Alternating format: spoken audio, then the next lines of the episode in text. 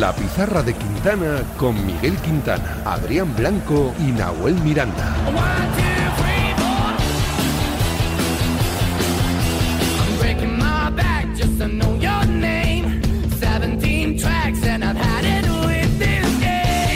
No pudo ser y como pronosticó Nahuel Miranda, el Paris Saint Germain ganó 2 a 0 a la Real Sociedad y Manuel Alguacil. Hoy en una pizarra de Quintana Express que va a durar 90 minutitos, analizaremos el partido, haremos la previa del Betis, hablaremos del banquillo del Barça y, ojo, conectaremos con Málaga porque allí en menos de dos horas arranca la Copa del Rey de la ACB.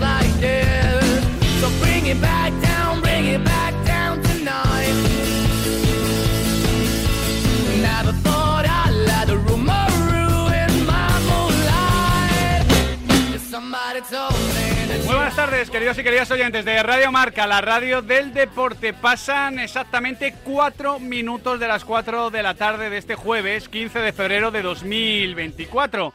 Jueves de Europa League, jueves de Conference. Enseguida hablamos de ese Real Betis Balompié Dinamo de Zagreb que se va a disputar a las 9 de la noche, pero antes tenemos que hablar de lo de ayer. Adrián Blanco, Nahuel Miranda, ¿qué tal chicos? ¿Cómo estáis? ¿Qué tal, chicos? Muy buenas. ¿Qué tal? Muy buenas tardes. Imagino que no estarás orgulloso de acertar un pronóstico que deja a un equipo español contra las cuerdas. Bueno, eh, tú lo has dado por casi Lo está, imposible. lo y, está. hombre, yo, yo creo que Imanol, en la rueda de prensa post partido, tenía muy claro. Decía, oye, ojo cómo marquemos el primer gol. Eso está claro. De No, hecho, el año pasado contra la Roma de José Mourinho, menos equipo que el Paris Saint-Germain, pero también un muy buen equipo, la Real tuvo ocasiones para marcar el primero, tuvo una muy clara Mikel Oyarzabal prácticamente bajo el larguero, no marcó Hmm. y no pudo darle la vuelta al resultado y a la eliminatoria, claro. Antes de pensar en marcar el segundo, tienes que pensar en marcar uno. Sí. Y la Real está en ese momento de, de bajón de inspiración, pero realmente los primeros 55 minutos anoche en el Parque de los Príncipes Adri fueron de, de mucho nivel, sobre todo la primera mitad, que acaba con un larguerazo de Miquel Merino.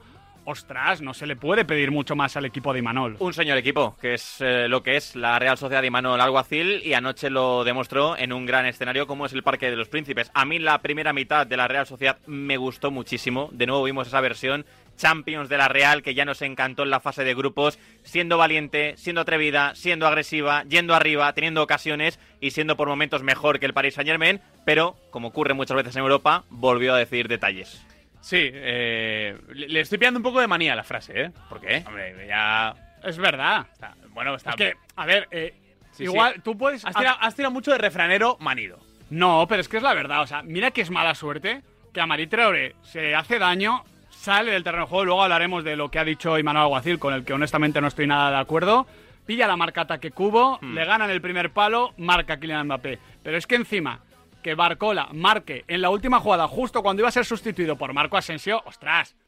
Fútbol es Bueno, esto, ¿eh? Pero, pero, también Ba- es un Barcola- mala suerte. Barcola marca porque llega un balón eh, que tú estás viendo el partido y dices que no llega ni. mm, Vamos, sí, ni que de sí, broma, pero ni de que broma. no le- que dice, uy, se le escapa el control. Nahuel, Y que no le quiero quitar mérito. Digo Claro. que a veces la diferencia en el fútbol son esos pequeños detalles. ¿Cómo hubiese cambiado la eliminatoria si Miquel Merino la mete en vez de va eh, a estrellarse al larguero? No lo sabemos, fútbol ficción. La realidad es que marcó el PSG y la realidad es que normalmente los grandes controlan esos detalles. Claro. Esa, esa es, esa es la verdad.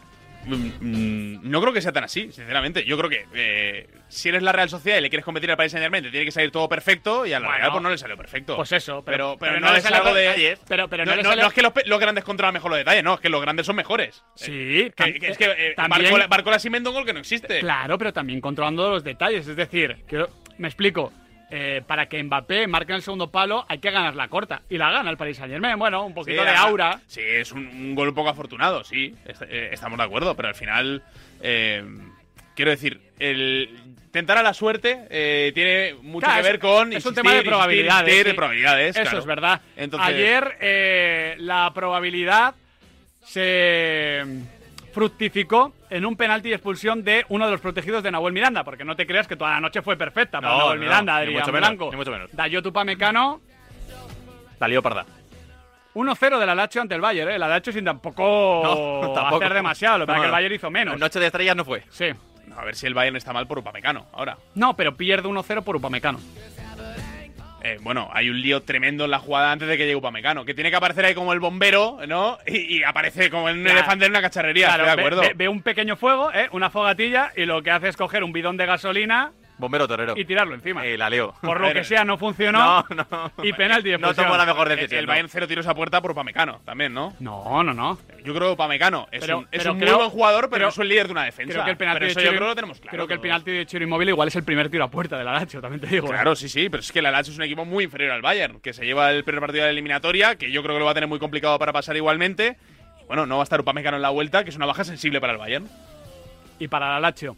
Esta noche a las 9 en el Benito Villamarín, Real Betis Balompié, Dinamo de Zagreb. La pregunta del millón, ¿cómo se va a tomar el Betis la conference? Luego lo vamos a ir eh, a comentar, eh, ya, ya, bueno, a hacer la previa en el, en el debate.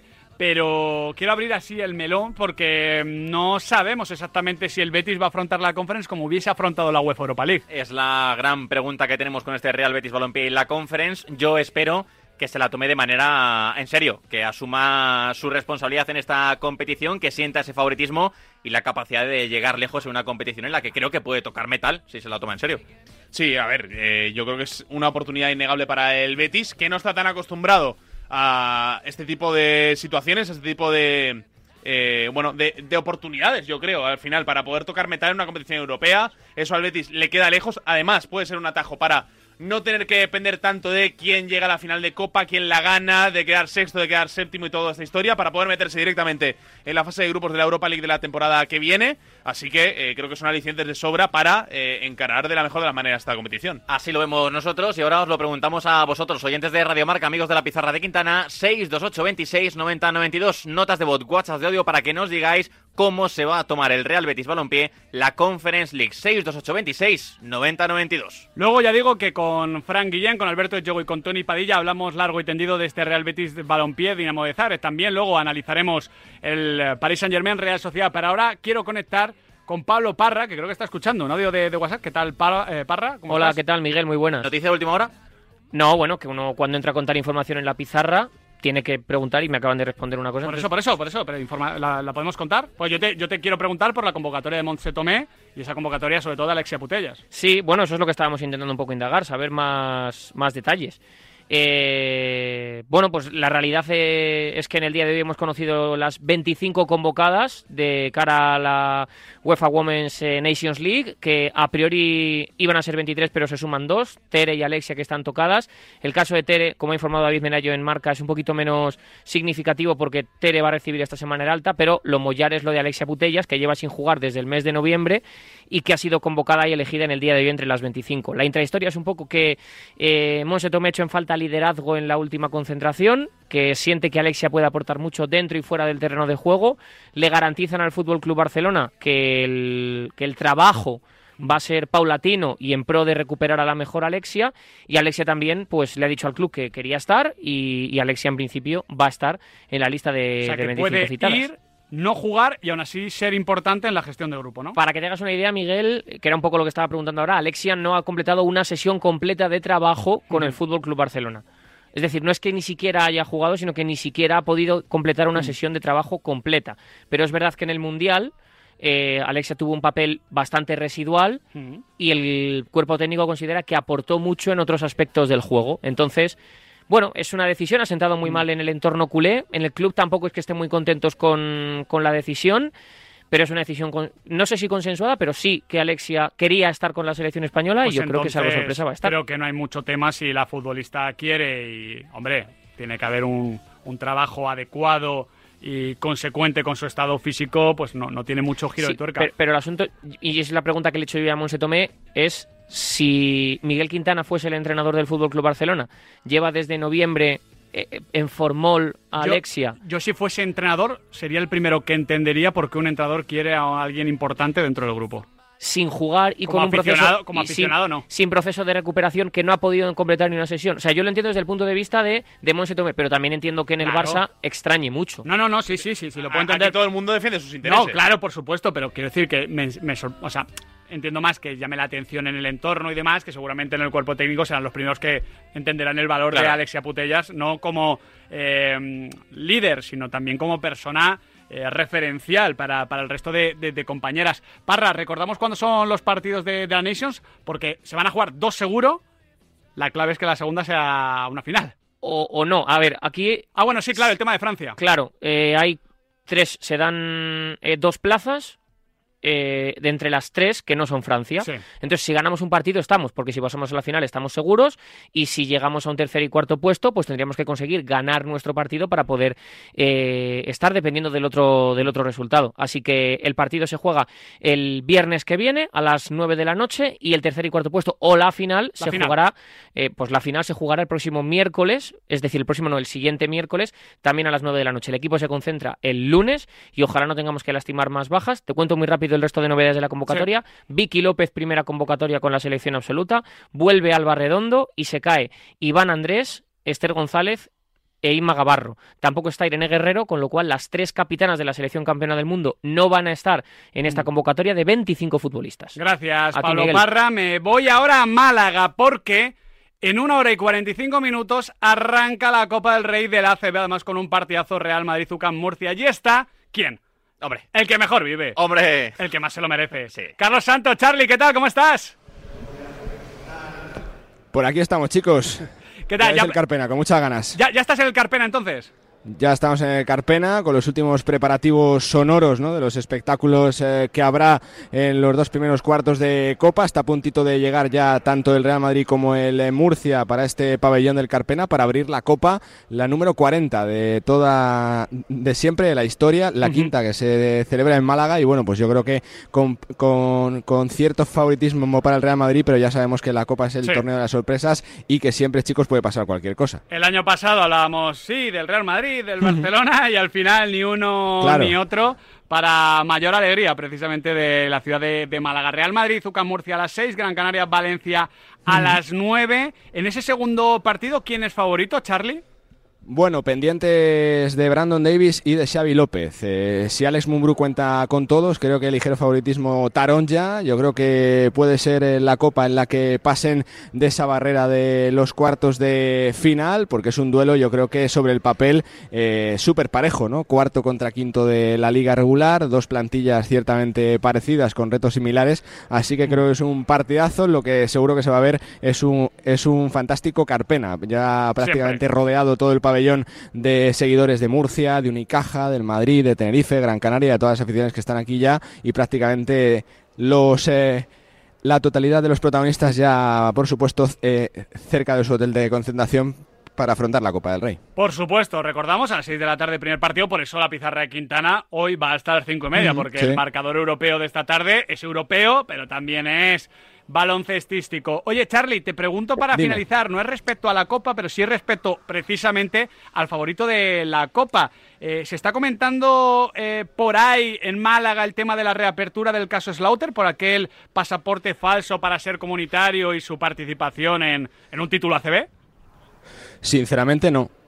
Sinceramente no, porque yo creo que es algo que, que aún toca eh, algo lejos, pero seguramente que va a tener recorrido ¿no? durante el postpartido y que se preguntará, por supuesto, pues eh, por lo que opina el Real Madrid sobre el- la reapertura del caso, que es verdad que fue polémico en su día con ese famoso partido de la Fonteta, así que bueno, a ver qué se cuenta, porque eh, en, en la previa solo se está hablando por ahora de baloncesto, de ese favoritismo del Real Madrid, pero de, de lo complicado que va a ser para los de Chus Mateo pasar esa ronda. Por cierto, chicos, desde el año 2013 que no cae el Real Madrid en cuarto de final, con lo cual sería un sorpresón. Ahí queda el dato, veremos si esa estadística se hace buena o se rompe, que para eso muchas veces están. Charlie Santos, luego te escuchamos, gracias. Perfecto, chicos, hasta ahora. Venga, Adri, Nahuel, coged la pizarra, Venga. coged las tizas, Cogidas. el cartabón También. y lo que queráis, La escuadra. lo que necesitéis. Y el compás. ¿Algo más? Todo el estuche. Para analizar el Paris Saint Germain 2, Real Sociedad 0. La palabra ladrón puede significar dos cosas. Clavija donde poder conectar tu coche eléctrico o persona que roba el cable de tu coche eléctrico. Ahora el seguro de coche eléctrico e híbrido enchufable de línea directa también significa dos cosas. Que además de ahorrarte una pasta, también te cubre el cable de recarga en caso de robo. Cámbiate y te bajamos el precio de tu seguro de coche sí o sí. Ven directo a lineadirecta.com o llama al 917-700-700. El valor de ser directo. Consulta condiciones. ¡Eh! ¡Despierta! Te estamos buscando a ti. Participa ya en la Peña Quinieláticas de Oro de la Administración de Loterías El Pollito de Oro. Ya somos más de 500 socios en toda España. Entra en elpollitodeoro.com y no lo dudes. Únete a nuestra peña. Ya hemos repartido más de 300.000 euros. Mayores de 18 años, juega con responsabilidad. Hay dos tipos de motoristas. Los moteros que se saludan por la carretera y los mutueros que hacen lo mismo pero por menos dinero. Vente a la mutua con tu seguro de moto y te bajamos su precio sea cual sea. Llama al 91 555 5555. Hay dos tipos de motoristas, los que son mutueros y los que lo van a ser. Condiciones en mutua.es. Quiero contar. Este jueves a las 8 de la tarde, primer termómetro electoral a 100 días de las elecciones a la Federación. ¿Quién va por delante? ¿Quién es el tapado? ¿Quién es el favorito? Primer termómetro electoral a 100 días de la cita con las urnas. El jueves a las 8 de la tarde, periodismo deportivo electoral con Felipe del Campo en Radio Marca. Su alarma de Securitas Direct ha sido desconectada. Anda, si te has puesto alarma. ¿Qué tal? La verdad que muy contenta. Como me paso casi todo el día fuera de casa trabajando, así me quedo mucho más tranquila. Si llego a saber antes lo que cuesta, me lo hubiera puesto antes. Protege tu hogar frente a robos y ocupaciones con la alarma de Securitas Direct. Llama ahora al 900-103-104. Corre, cuidado, Remiro que llega tarde, Mbappé, gol. Gol París Saint Germain. Segundo palo, vamos a ver la revisión del bar si tenemos algo de fortuna. Alguien creo que se quedó enganchado y lo celebra el Parque de los Príncipes de París. Nos han pillado a pelota parada. Prolongación, primer palo, estábamos con uno menos porque no estaba Marie Traoré. Y aparece Kylian para hacer su gol número 31 de la temporada, que es una Barcola. Barcola, Remiro, Barcola, gol. Gol. Gol. Gol París Saint Germain y protestan los jugadores de la Real una falta Javi Galán. La facilidad para llegar donde nadie pensaba que iba a llegar Barcola y la definición como le define. No se siente las piernas, pero en un sitio donde no se lo esperaba Alex Remiro sufriendo. Se pone cuesta arriba, marca Barcola, gol del Paris Saint Germain. Paris Saint Germain 2, Real Sociedad 0. Puso cuesta arriba y cuesta arriba quedó la eliminatoria, porque así quedó el partido. París Saint Germain 2, Real Sociedad 0. Vamos a analizar lo que fue el encuentro. En cuanto a los planteamientos, Adrián Blanco no hubo mucha novedad, simplemente se mantuvo el 4-3-3 en ambos sitios. Sí. Y entraron dos piezas, bueno, que podían entrar, pero no lo teníamos seguro. Andrés Silva como 9 de la Real Sociedad en el 4-3-3 de Imanol, Fabián Ruiz como medio centro en el 4-3-3 parisino con Lucas Beraldo de lateral izquierdo y no Lucas Hernández, que era seguramente la gran sorpresa en el 11. Exactamente, por un tema gastrointestinal. No, no, eh, dice, dice ¿No? Luis Enrique en la rueda de prensa posterior que era un tema táctico y de sí. hecho tuvo ¿Ah, una sí? respuesta un poco Luis Enrique que, claro, le preguntan, oye, ¿por qué juega Beraldo por delante de Lucas? Y dice, bueno, porque yo tengo que tomar decisiones, Ah, soy pues- entrenador. No, pero se había comentado en la previa Sí, sí, sí, que sí. tanto él como Karin Lee, como varios Sí, futbolistas sí, del. Paris Saint Germain estaban Yo tocados. Comenté anoche el partido con John Cuelva y comentamos eso en directo, que pensábamos que era el virus. Él, él lo desmiente en la rueda de prensa posterior y de hecho dice que si tuviera que volver a elegir los 11 que empiezan el partido, habría elegido la misma alineación. Ah, pues apuntado queda y yo creo que Beraldo fue un punto débil sobre el que Taque Cubo incidió con éxito. Ahora lo comentamos. Más allá del tema de los planteamientos o de los dibujos, incluso de los nombres, está la actitud tanto de Luis Enrique como de Manuel Alguacil a la hora de plantear el partido. Los dos, Nahuel, se buscaron arriba, los dos se apretaron arriba, los dos aceptaron un partido de mano a mano por todo el campo. O sea, no es solo que la Real emparejase cuando presionaba, es que el Paris Saint Germain hacía lo mismo, eran todo uno para uno, duelos constante a campo abierto. Sí, y hay eh, quizá un planteamiento más intermedio que es, oye, vamos a esperar que el balón llegue a la zona de centrocampistas y ahí presionamos.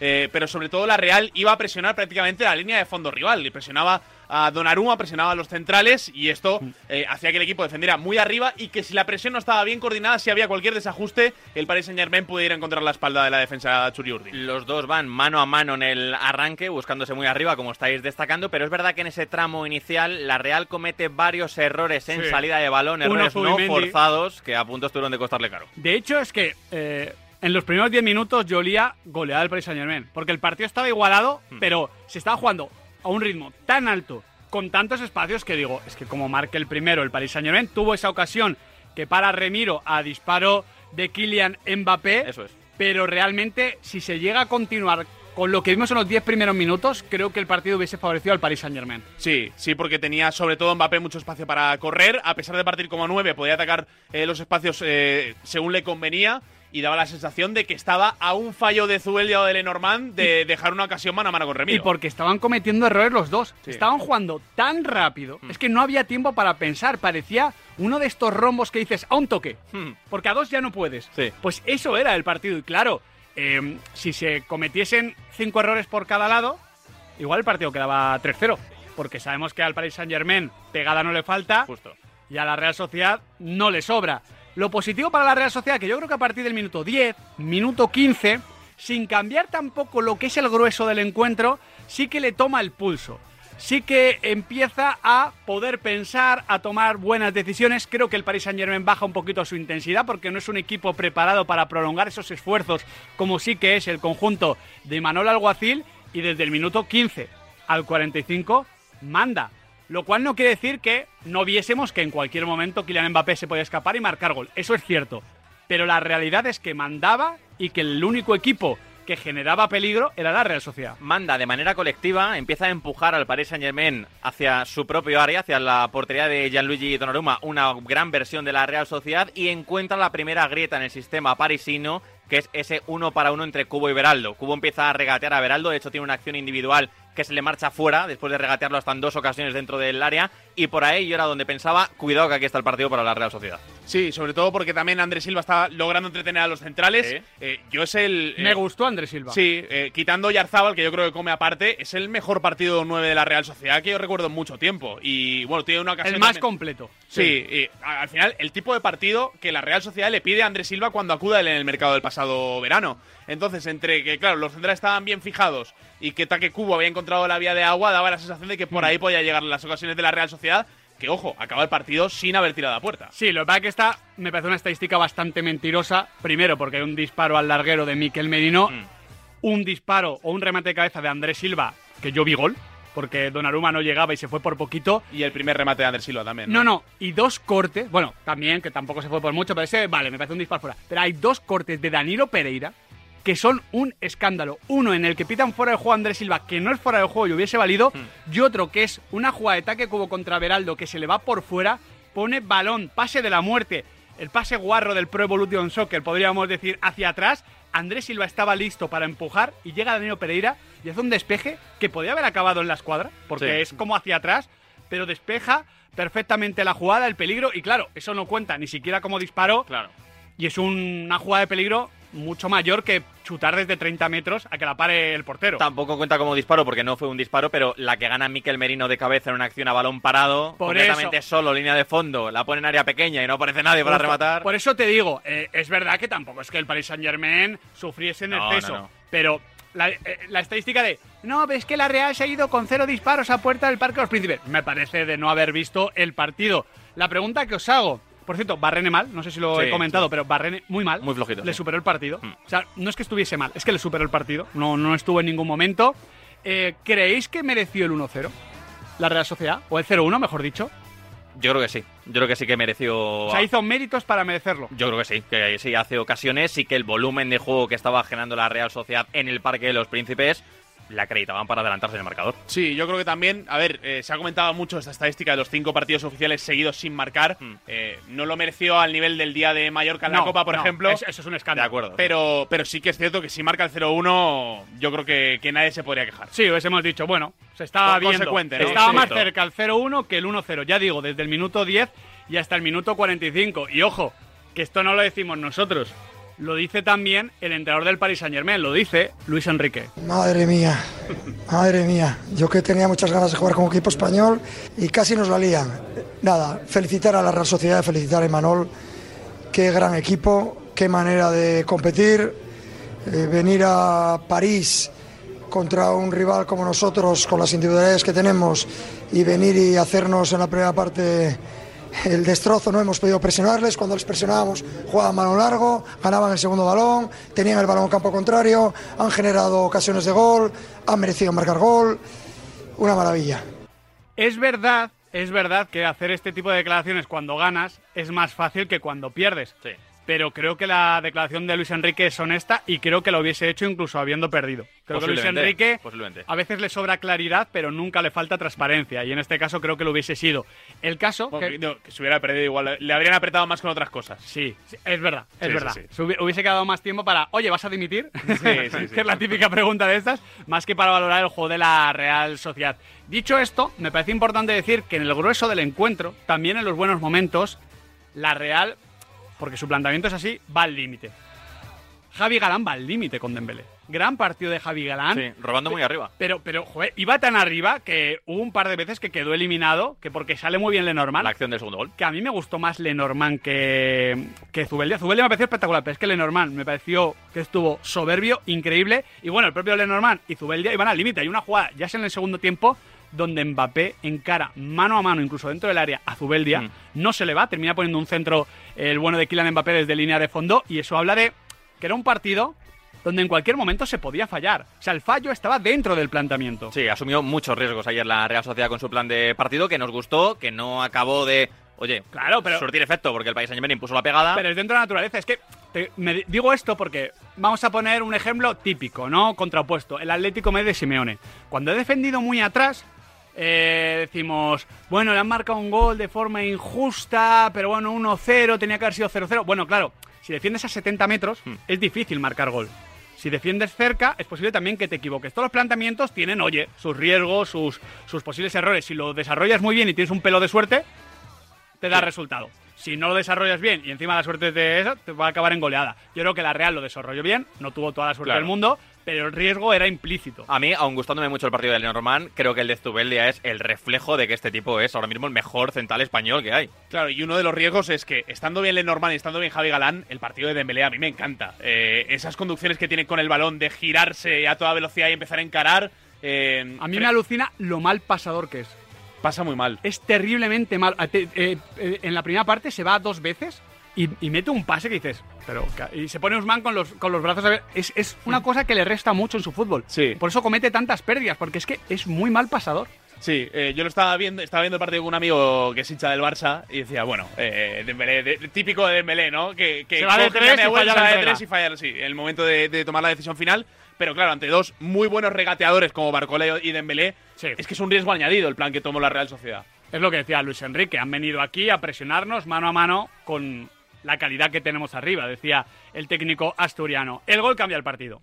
Yo creo que el gol es posterior, o sea, es anterior al cambio. No marca el Paris Saint Germain porque sale mejor en el segundo tiempo, que sale igualado el encuentro para mí. Sí cambia cuando marca a Marí Traoré. Ahora vamos a debatir de esa acción y de lo que dijo hoy Manolo Alguacil, así que vamos a pasar a cómo lo digiere la Real Sociedad, o mejor dicho, cómo no lo digiere, porque en los siguientes 15 minutos el Paris Saint Germain puede golear. Y estoy completamente de acuerdo que es el gol el que cambia el partido, porque Nahuel, que ha hecho el montaje que escuchábamos de los goles, justo en la acción en la que están atendiendo a Mari Traoré, me preguntaba anoche Felipe del Campo, oye Adri, ¿cómo estás viendo la segunda parte? Y justo antes del gol, Igual. yo dije, estoy viendo muy bien a la Real Sociedad, me está gustando mucho, valiente, mantiene el plan de la primera parte y justo me interrumpe John con el gol de Mbappé en el córner. A mí me estaba gustando mucho la Real, pero es verdad que ese 1-0 ya inicia el declive de la Real en el partido, porque es que además luego no levanta cabeza. Claro, primero porque duele encajar un gol, siempre. mucho. Y seguramente después, o segundo, porque la Real igual lo considera injusto. Dice, estamos clavando el plan, estamos jugando bien, y a Mari Traoré se tiene que ser atendido y marca precisamente el jugador al que está marcando. Sí. Yo creo que la sensación hay un poquito de frustración Efecto pudo afectar, sí. Pero, pero esto, yo creía que la Real ya lo había superado. Es un poco el, el 1-0 de la Roma el año pasado en el partido de ida. Sí. Que, que a partir de ahí, claro, que te meten un gol en la, la contra de un córner, una acción un poco rara que la Real suele dominar bien. Yo creo que la Real estaba más preparada, pero no hay ningún equipo, y aquí tampoco meto ni siquiera al Real Madrid, es decir, nunca, nunca estás preparado para todo. Siempre hay, hay veces que te dura el aturdimiento 5 minutos, otros 15, a otros 30, pero hay veces que no lo puedes controlar. A, a mí me parece muy significativo que la primera reacción de Miquel Merino cuando le entrevistan en la zona flash eh, después del partido dice, bueno, es que se veía venir que nos podía pasar lo del gol eh, a Mm. balón parado porque ya llevamos mucho tiempo siendo débiles ahí, Larin. llevamos, llevamos dos partidos encajando a, a balón parado. Y, A Larin no, Budimir, perdona. que- Eso, con, con, con Budimir. Y, y bueno, si tú ya tienes en la cabeza, verás que aquí no estamos bien, no estamos bien, no estamos bien, y van y te marcan, yo creo que es algo que tiene que hacer Mella, evidentemente. Te lo digo porque el City, que gana la Champions el año pasado, hace dos, le marca un gol el Real Madrid en el Santiago Bernabéu y se cae.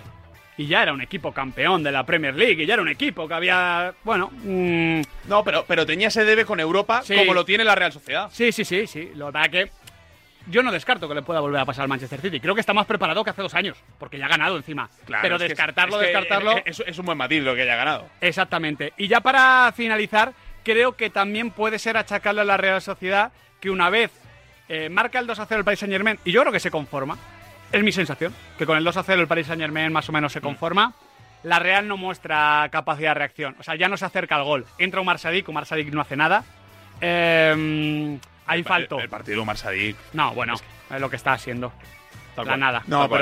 pero- Es que también entra Zaharian y pone dos centros y uno va al cuarto palo y el otro al tercero. No, Sí. pero, pero Zaharian, eh, a ver, a, Ya, ti, bueno, te, a solo- te puede superar el ritmo del partido. Pero lo de Umar Sadik es de un futbolista que no puede estar jugando en la Real Sociedad ahora mismo. O sea, tiene que mejorar mucho el nivel. Eh, de, de muy poquita sensibilidad con el balón, de los primeros toques. eh, yo le vi perdidísimo. Y si lo comparamos con el partido de Ander Silva, eh, creo que no hay color. Y el tema es que ninguno de los cambios mejora a la Real Sociedad. Yo creo que no levanta cabeza porque ya está muy tocado. Y anoche comentábamos, del mismo modo que ayer en el Parque de los Príncipes no iba a ganar la eliminatoria, después del 2-0 consistía en no perderla Sí. ya más de lo que ya estaba perdida. Sí, sí, eh, estaba comentando, no sé quién lo estaba comentando en, en la tele, no, no recuerdo. ¿Estaba Valdano? Valdano, creo que lo dijo Valdano. Y que- estaba Guilluzquiano también. Exactamente, y estaban debatiendo sobre esto. ¿Momento para ir a por el Claro. 2 a 1 o proteger el 3 a 0? Justo. Y yo me inclinaba por, oye, mira, Yo también. acepta el 2 a 0, Sí, sí, sí. que solo puede ir a peor, y sabemos que el 2 a 0 es el resultado más engañoso que hay, porque parece definitivo y con un gol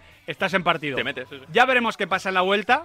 Está complicado, está muy difícil, pero no está imposible. A la vuelta, aquí, en la pizarra Quintana, no en el partido de la Champions League, el debate con Frank Guillén, Tony Padilla y Alberto Yogo. El deporte es nuestro. Radio Mar